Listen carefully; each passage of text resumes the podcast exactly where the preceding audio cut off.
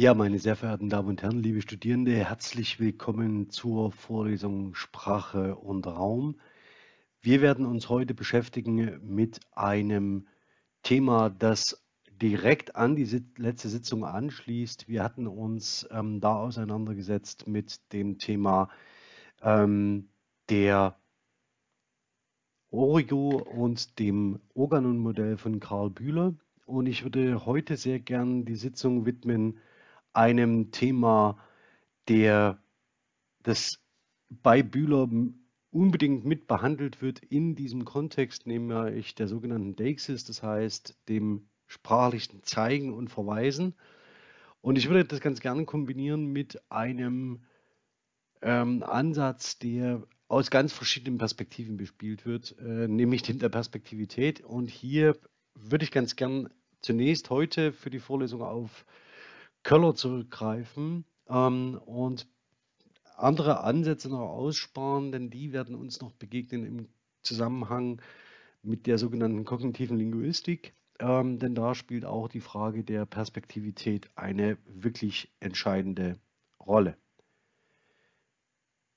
Kommen wir aber zu der Frage der Stimmkörper im Raum, also dem Verhältnis unserer Körper als SprecherInnen und im Raum zum Thema der Deixis und Perspektivität. Ähm, zur Literatur muss ich nicht viel sagen. Einleitend hatte ich jetzt schon Karl Bühler und äh, Wilhelm Köller erwähnt. Ähm, auch mit diesen beiden werden wir uns heute zentral beschäftigen, in der Hoffnung, dass Sie ähm, äh, Geschmack an beiden äh, Inhalten finden und die ein oder andere Gelegenheit nutzen, doch einmal in den Reader von Ludger Hoffmann hineinzublättern. Der lohnt sich tatsächlich, ähm, bietet vielfältigste Möglichkeiten des Anschlusses an aktuelle Theoriedebatten, an Methoden. Ähm, aber falls Sie von außen zu hören, versuchen Sie ihn bitte nicht zu kaufen, sondern äh, jemanden zu ermuntern, äh, in einem Bibliothekszugang, in einer Universitätsbibliothek, ihnen diesen Zugang zu ermöglichen zu diesem großartigen ähm, Reader, der sehr zentrale, wichtige Texte vereint. Nicht umsonst wird er im Mittelpunkt des neu eingerichteten Lektürekurses stehen, wie wir ihn für die ähm, Bachelor- und Lehramtsstudiengänge äh, ab dem nächsten Semester ähm, etablieren vor allem für die Lehramtsstudiengänge. Ähm, und nutzen Sie die Möglichkeit, einmal dort hineinzublättern, auch im Hinblick auf das nächste Semester. Wenn wir von der Origo oder dem Organelmodell herkommen, hatte ich beim letzten Mal das Zitat äh, von Karl Bühler schon ähm, an, ähm, äh, ausgewählt. Schlussendlich kommt alles vom Zeigen her und dieses Zitat zum sogenannten Zeigfeld würde ich Ihnen ganz gern vorlesen. Die Arm- und Fingergeste des Menschen, der unser Zeigefinger den Namen verdankt, kehrt nachgebildet im ausgestreckten Arm der Wegweiser wieder und ist neben dem Sinnbild des Pfeils ein weit verbreitetes Weg- oder Richtungszeichen. Moderne Denker wie Freier und Klages haben dieser Geste verdiente Beachtung geschenkt und sie als spezifisch menschlich charakterisiert. Es gibt mehr als nur eine Art gestenhaft zu deuten, doch bleiben wir beim Wegweiser. An Wegverzweigungen oder irgendwo im weglosen Gelände ist weithin sichtbar ein Arm, ein Pfeil errichtet. Ein Arm oder Pfeil, der gewöhnlich einen Ortsnamen trägt. Er tut dem Wanderer gute Dienste, wenn alles klappt, wozu vorweg nötig ist, dass er in seinem Zeigfeld richtig steht. Kaum mehr als, also der Origo, kaum mehr als diese triviale Einsicht soll mitgenommen und die Frage erhoben werden, ob es unter den lautsprachigen Zeichen solche gibt, welche wie Wegweiser funktionieren. Die Antwort lautet ja, Ähnlich fungieren Zeigwörter wie hier und dort und, das nicht auf diesem Zitat, auch Nennwörter. Also wenn wir zum Beispiel sagen, dann weisen wir auf eben eine solche Entität, die äh, Baum äh, bedeutet. Gehen wir ein Stück weiter, nämlich auf ein Beispiel. Das ich gern mit Ihnen hören möchte. Äh, und zwar hier sehen Sie zwei Verse aus dem Prichorus äh, von Westerland, den Ärzten. Ähm, erstmal erschienen 1988. Wir schauen uns aber und hören uns aber heute gemeinsam die Fassung, die Unplugged-Fassung an äh, aus vom Album Rock'n'Roll Realschule. Ähm, Sie kennen das Prozedere. Ich habe den Link hier in den Slides ähm, platziert, platziere ihn ebenfalls in der Beschreibung zum Video. Ähm, verweise auf YouTube und Spotify und würde ganz gern mit Ihnen jetzt das Lied gemeinsam anhören. Ähm, es geht ein Stück länger, aber glauben Sie mir, es lohnt sich. Wer die Lyrics mitlesen will, dem sei schon empfohlen, dass er jetzt bitte im Miroboard zur Vorlesung das PDF dazu aufruft. Ähm, das ist jetzt schon verfügbar. Gut, ich rufen Sie die Seite bitte auf. Ich äh, starte den Counter und viel Spaß beim Hören. So, das war Westerland von den Ärzten in äh, Rock'n'Roll Realschule 2002 noch einmal neu eingespielt, gecovert, unplugged in einem legendären ähm, MTV Unplugged. Ähm, warum spiele ich das hier ein? Ja, natürlich passt das unmittelbar zu der Thematik der heutigen Vorlesung, nämlich der Frage, wie wir mit sprachlichen Zeichen, wir hatten gerade das Bühler-Zitat gehört, ähm, verweisen können und zeigen können, und zwar auf unterschiedliche Dinge, die ich jetzt ganz gern mit Ihnen entwickeln möchte. Und lassen Sie den Text immer gern wieder Revue passieren, sodass Sie äh, sofort eindrucksvolle Beispiele haben für das, was wir jetzt hier aus Bühler heraus entwerfen. Denn schlussendlich, das hatte Bühler angedeutet, geht es im Wesentlichen um das Zeigen, das Zeigfeld ähm, mit menschlicher Sprache und den sprachlichen Zeigegesten, nämlich den Zeigwörtern und den Nennwörtern. Und er unterscheidet im Wesentlichen drei Modi des Zeigens, nämlich eine Deixis ad oculus, eine anaphorische Deixis und die Deixis am Phantasma. Und was sich dahinter verbirgt, würde ich Ihnen jetzt ganz gern nach und nach am Beispiel entwickeln. Mit der Deixis ad oculus äh, bezeichnet Bühler Dinge, die in unserem unmittelbaren Zeigfeld sich befinden und auf die ich weisen kann, und zwar sowohl durch Zeigegesten, also indem ich mit dem Finger auf etwas zeige, hinweise. Und das Ganze funktioniert freilich auch mit Sprache. Und am konkreten Beispiel kann man sich vorstellen, dass jemand zu einem anderen sagt, da ist die Stadt. Und nicht nur mit dem Zeigwort da, sondern auch mit dem Nennwort Stadt. Ähm, wird angegeben, dass äh, man hier auf etwas verweist, was in unmittelbarer ähm, Sicht und Reichweite ähm, der, äh, jeweiligen, des jeweiligen Zeigfelds ist, auf das man verweist, eine sprechende Person. Gehen wir weiter zum, äh, zur anaphorischen Deixis. Ähm, ich habe Ihnen das Beispiel hier so konstruiert, weil man zwei Dinge sagen könnte, nämlich erstens, da ist ein Schild oder da ist ein Hinweisschild oder ein Wegweiser. Sie erinnern sich bei Bühler. Dann wäre das eine Deixis ad oculus, also das heißt der direkte Verweis auf etwas, das sich im Zeigfeld des Sprechers oder der Sprecherin befindet, mit dem man auf andere Dinge hinweisen kann, mit dem man auch noch auf dem, mit dem Finger zeigen kann, äh, weil es sich im direkten Zeigfeld befindet. Wenn man allerdings sagt, ähm, einen Satz wie, wenn wir hier entlang gehen, kommen wir zur Stadt, dann reden wir schon über eine anaphorische Deixis, die zum Beispiel mittels sprachlicher Zeichen das Zeigfeld ausdehnt über das hier jetzt Sicht und Zeigbare, indem man auf etwas in der Zukunft verweist oder zurückverweist oder auch auf Räume verweist, die man noch nicht erreicht hat. Ähm, an denen man gerade nicht ist, aber die dennoch existieren. Äh, Im Lied ähm, ist, wird Westerland, also der berühmt-berüchtigte äh, Strand auf Sylt, ähm, als solcher Ort imaginiert, das heißt, den man nicht sieht, an den man nicht zeigen, den man nicht zeigen kann, aber den, äh, an den man oder jemand denkt. Ja, also das heißt, dieses hindenken ähm, äh, an einen Ort, ist hier mit der anaphorischen Deixis bei Bühler gemeint. Die letzte ist, ähm, ist, das, ist die Deixis am Phantasma.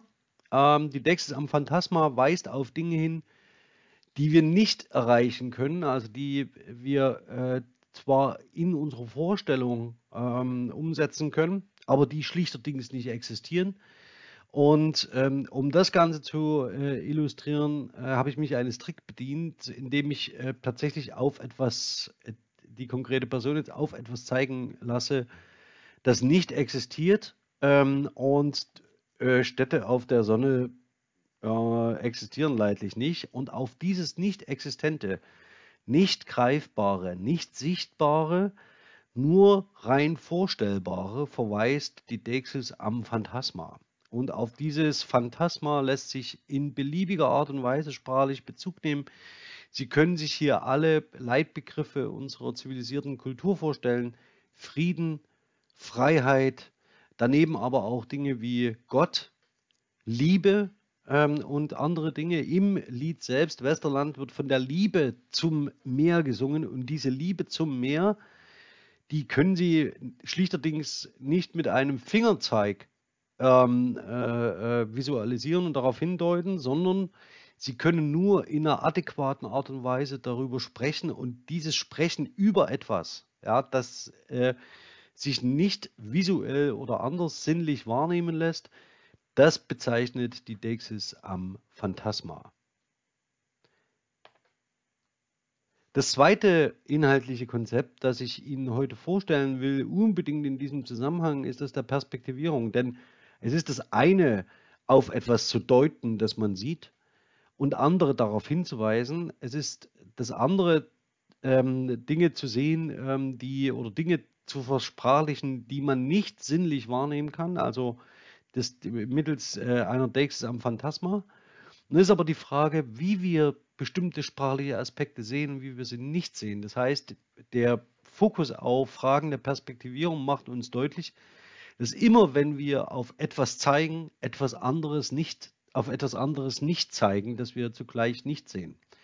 Ähm, ich habe mich entschlossen, hier auf ähm, Wilhelm Köllers Perspektivität und Sprache zurückzugreifen, denn er macht äh, in einem sehr umfassenden ähm, Wurf eher sprachphilosophischer Natur als hart linguistischer wie er den Perspektivbegriff auffasst und wie er vor allen Dingen die Perspektivität, die sprachlichen Zeichen innewohnt, versteht. Das Entscheidende ist, dass wir deswegen auch das und das Organon-Modell von Bühler, dass wir einen, wenn wir über Perspektiven sprechen, auf einem wie auch immer gearteten Horizont einen Fluchtpunkt markieren und mit diesem Fluchtpunkt, von diesem Fluchtpunkt aus, ergeben sich sogenannte Aspekte. Das meint bei Köller so etwas wie die Dinge, wie wir sie aus von unserem Standpunkt, Sprechpunkt aussehen, wenn wir einen Fluchtpunkt ähm, äh, fokussieren am Horizont sich spezifische Gegenstände in, diesem, in dieser Wahrnehmung zeigen und wie man einzelne Aspekte, wie hier zum Beispiel die Rückseite dieses Buches, eben nicht sieht. Und diese Wahrnehmungsgegenstandsausschnitte, wie Köller sie nennt, bilden wir mit sprachlichen Perspektivierungsleistungen ab. Also wenn ich sage morgen, sehe ich zugleich nicht heute. Wenn ich sage gestern, sehe ich zugleich nicht morgen sondern ich nehme bestimmte Aspekte meiner Positionierung in Zeit und Raum in den Blick. Und wenn ich sage, Sie erinnern sich an das letzte, letzte Mal, das Beispiel vielleicht, das, das Rathaus steht neben der Kirche, das funktioniert aus einer bestimmten Perspektive, nämlich wenn ich visuell am Horizont einen bestimmten Punkt ähm, fokussiere und in dieser Perspektive zwischen mir als Sprecher, dem fokussierten Punkt am Horizont, und sich diese beiden Gebäude, Rathaus und Kirche, tatsächlich nebeneinander befinden. Stellen, ändern Sie Ihre Sprecherperspektive, äh, und stellen sich ähm, zum Beispiel links oder rechts neben Rathaus oder Kirche, liegt die Kirche hinter dem Rathaus und, und ist aus dieser Perspektive, also an dieser Stelle, hinter dem Rathaus nicht zu sehen. Aber Sie können sprachlich Bezug darauf nehmen und das wiederum bedeutet, dass Sie, wenn Sie an dieser Stelle stehen und Kirche und Rathaus nebeneinander stehen, weil sie einen Punkt am Horizont fokussieren, der ihnen den Blick, die Wahrnehmung auf beide Gebäude ermöglicht, dann können wir von einer Deixis ad oculus, äh, oculus reden, während wenn sie daneben stehen und sich mit dem neuen Sprechpunkt und der Fokussierung eines neuen äh, Punktes am Horizont ähm, können sie nicht mehr auf die Kirche zeigen, weil sie nicht mehr zu sehen ist, aber sie können sprachlich darauf Bezug nehmen und dann hätten wir eine anaphorische Deixis, ähm, die sich hier sprachlich ausdrücken lässt. Ähm, und so sehen Sie, wie das unmittelbare Zeigen im Raum von Ihnen halt mit Ihrer Sprecherposition sowohl über Zeiggesten als auch im Zeigfeld als auch über sprachliches Zeigen ähm, einen spezifischen Wahrnehmungsgegenstand Ausschnitt, den Köller hier ähm, in seinen Aspekten beschreibt, wenn man einen bestimmten Fluchtpunkt auf dem Horizont fokussiert, Analyse, äh, bestimm genauer bestimmen und analysieren können. Darüber hinaus legt aber Köller zwei spezifische sprachliche Perspektivierungsleistungen fest, nämlich einmal die kommunikative Perspektivität und zum Zweiten die kognitive Perspektivität. Ich lese beide Zitate ganz kurz vor, äh, bevor ich sie erläutere im Kontext der Vorlesung. Von der kommunikativen Perspektivität können wir immer dann sprechen, wenn wir uns auf der Analyseebene der Sprachverwendung danach fragen, in welcher Wahrnehmungsperspektive konkrete Vorstellungsinhalte für einen Adressaten objektiviert werden. Wir interessieren uns dann für das konkrete Produkt eines sprachlichen Objektivierungs- und Sinnbildungsvorgangs. Wenn Köller hier von konkreter Sprachverwendung spricht, dann ist dies adäquat zur Situation, die Bühler zur Erklärung seines Organonmodells herangezogen hat. Hier ging, dort ging es darum, dass ein Sprecher mittels eines sprachlichen Zeichens bestimmte semantische Inhalte an einen Hörer äh, transferiert, der dies wiederum rezeptiv wahrnimmt, erweitert, interpretiert und wie auch immer gearteten Gegenstand, der sichtbar sein kann, aber nicht muss, denn mit äh, Bühler wissen wir auch, das Zeigfeld kann in dieses zerfallen, ähm, dass ich drei Zeigemodi habe, nämlich ad oculus, anaphorisch und amphatasma. Wenn wir Köller noch hinzuziehen, dann wird eine Frage besonders deutlich, nämlich welche Wahrnehmungsperspektive nimmt ein Sprecher ein, wenn er bestimmte Zeichen verwendet? Ähm, und welche Dinge werden dann, wenn diese Wahrnehmungsperspektive äh, eingenommen ist, welche Aspekte eines Wahrnehmungsgegenstandes werden eben nicht gesehen und nicht gezeigt? Das ist die äh, Bedeutung des Ansatzes ähm, von Köller, warum ich ihn hier unbedingt dazu nehme. Denn immer wenn Sie auf etwas zeigen, zeigen Sie zugleich auf etwas anderes nicht. Das ist gar nicht anders möglich. Und interessanterweise, wenn wir uns besonders mit Sprache beschäftigen und etwas über die Zeigwörter oder die Nennwörter hinauskommen, aber wir werden gleich noch sehen, dass es nicht ganz so einfach ähm, sich gegenrechnen lässt, dann ist es so, dass man immer sich fragen muss, wenn ein Sprecher ein bestimmtes Wort benutzt, warum benutzt er dieses und kein anderes und welchen Wahrnehmungsgegenstandsausschnitt und welchen Fluchtpunkt auf welchem Horizont von welcher Position aus macht er mit dem Gebrauch dieses sprachlichen Zeichens sichtbar und was verbirgt er. Kommen wir zu, deshalb zu dem Thema der kommunikativen Perspektivität. Auch das lese ich ganz kurz vor. Von der kognitiven Perspektivität sprachlicher Formen können wir dagegen immer dann sprechen, wenn sich unser Analyseinteresse nicht gegenstandsthematisch auf die Gestaltung konkreter Sachvorstellungen richtet, sondern reflexionsthematisch auf die konventionalisierte immanente Perspektivität der sprachlichen Muster, mit denen wir konkrete Vorstellungen objektivieren. Die Frage nach der kognitiven Perspektivität sprachlicher Formen zielt also auf die Struktur des kollektiven Wissens, das sich in sprachlichen Mustern verfestigt hat und das die kommunikativen Perspektivierungsmöglichkeiten dieser Muster vordeterminiert. Das, was hier direkt adressiert wird, ist das Wissen, das sich mit bestimmten Zeigwörtern oder Nennwörtern ähm, verfestigt hat und im kollektiven Sprachgebrauch stabilisiert wird. Ja, schauen wir uns das Ganze mal bei dem Thema oder bei der Frage an, welches Interesse Bühler an der ganzen Thematik hat nämlich er verweist sehr, sehr gern auf indoeuropäische Zeigwörter hin. Also das heißt, die sich sprachlich äh, stabilisiert haben und nach und nach veränderten. Das ist natürlich einer der interessanten Aspekte, den man sich da genauer anschauen kann. Äh, Stichwort Präpositionen. Wenn Sie einen lokalen Bezug haben, haben Sie meistens dann im Prozess der Grammatikalisierung, nehmen Sie irgendwann temporale Bezüge an. Wenn Sie temporale Bezüge hatten, dann nehmen Sie irgendwann, äh, stellen Sie kausale Relationen her, wenn Sie zum Beispiel Subjunktionen betreffen.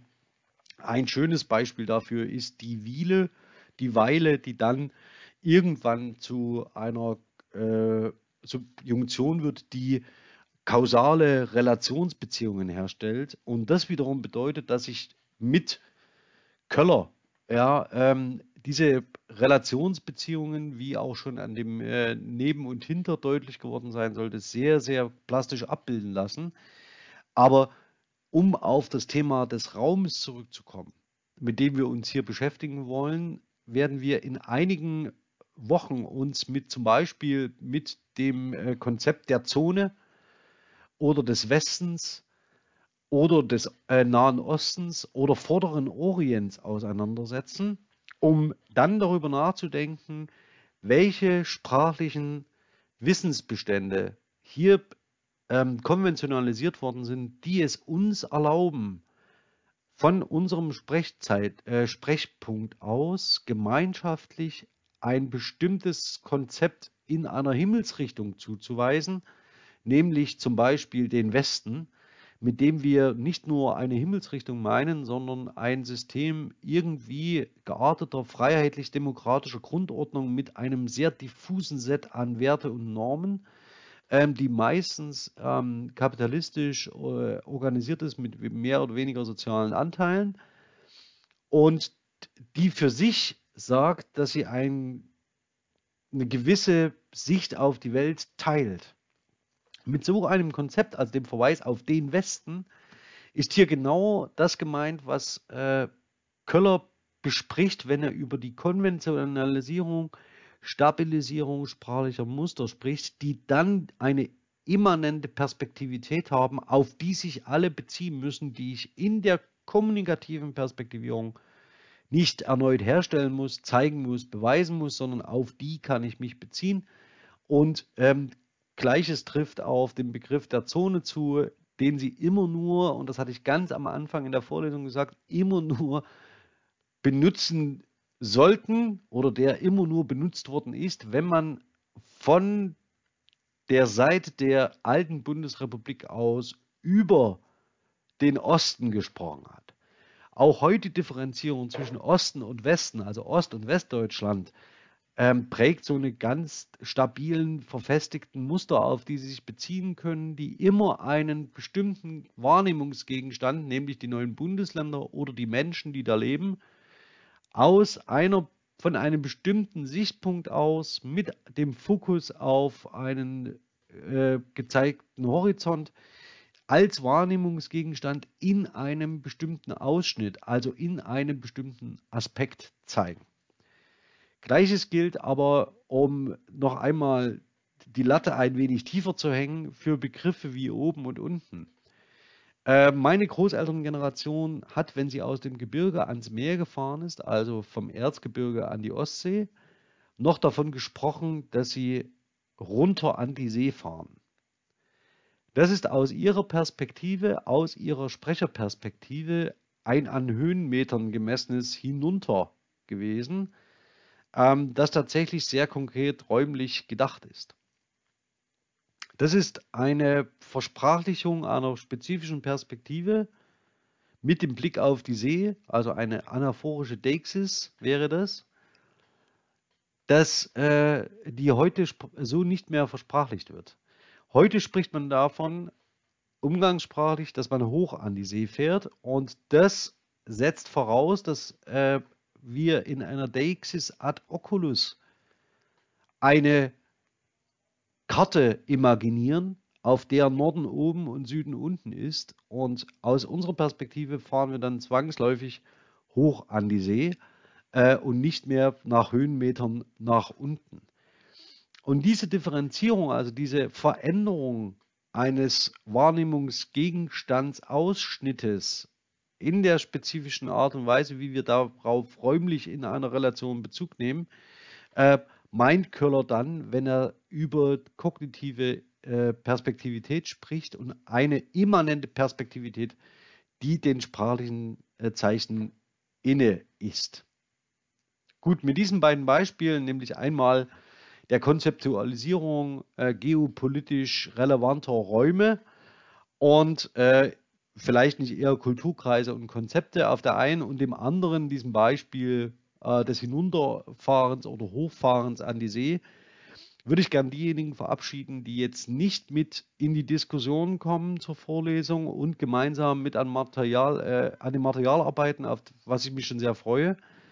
Ähm, ich danke Ihnen für Ihr Interesse, hoffe, dass mit diesem ganz kurzen Einblick in den ersten beiden Sitzungen dieser Vorlesung zum Thema Stimmen, Sprechkörper und Raum ich einen, Ihnen einen Überblick geben konnte über das Organon- und Origo-Modell und das Zeigfeld von Bühler sowie Perspektivität von Sprache ist alles sehr äh, selektiv äh, zurechtgestellt, damit es auch äh, plastisch aneinander äh, sich reiht.